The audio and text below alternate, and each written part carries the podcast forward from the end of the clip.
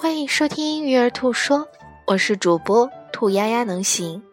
今天为大家带来的是《猫爸人生苦短何必管》。与上一集的虎妈形成鲜明对比的是猫，不严厉不惩罚的猫更关心孩子的感受。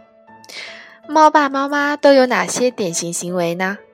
兔丫丫总结了以下七种，慎对号入座，仅供参考。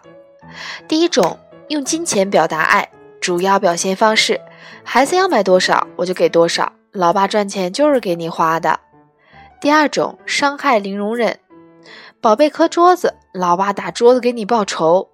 第三种，无条件满足，微信段子上说无条件的爱，所有要求我都满足。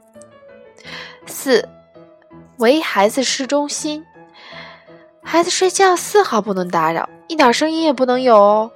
第五种，过度补偿，我要这个孩子太不容易，就从了他吧。第六种，愧疚投射，我陪孩子太少了，我小时候有这样的缺憾。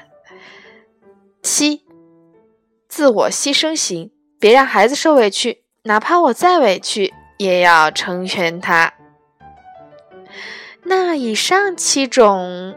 猫爸的典型行为，时间久了，温和就成了温吞，我们也变成了孩子情绪的提线木偶，我们成了没有原则和底线的服务生。孩子学会了用哭来控制大人，大人以爱之名被控制，疲惫不堪。在亲子双人舞中，孩子反倒成了领舞的人。那作为。严厉惩罚的虎妈和作为无限让步这七种典型行为的猫爸，好像都没有完全的让我们和孩子过上一个很有品质、不发生重大冲突的生活。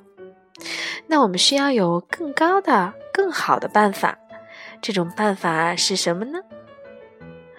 更多的，我们希望有一种管教方式，可以同时尊重到孩子，也可以同时尊重到我们自己。那它像自然界的一种动物，就是熊猫，态度、动作很温柔，但是出手底线很坚持。嗯，关于猫和苦的故事，我们就讲到这儿。怎么开启做熊猫的潜质呢？欢迎收听明天的育儿图说。好啦，晚安，感谢你的收听。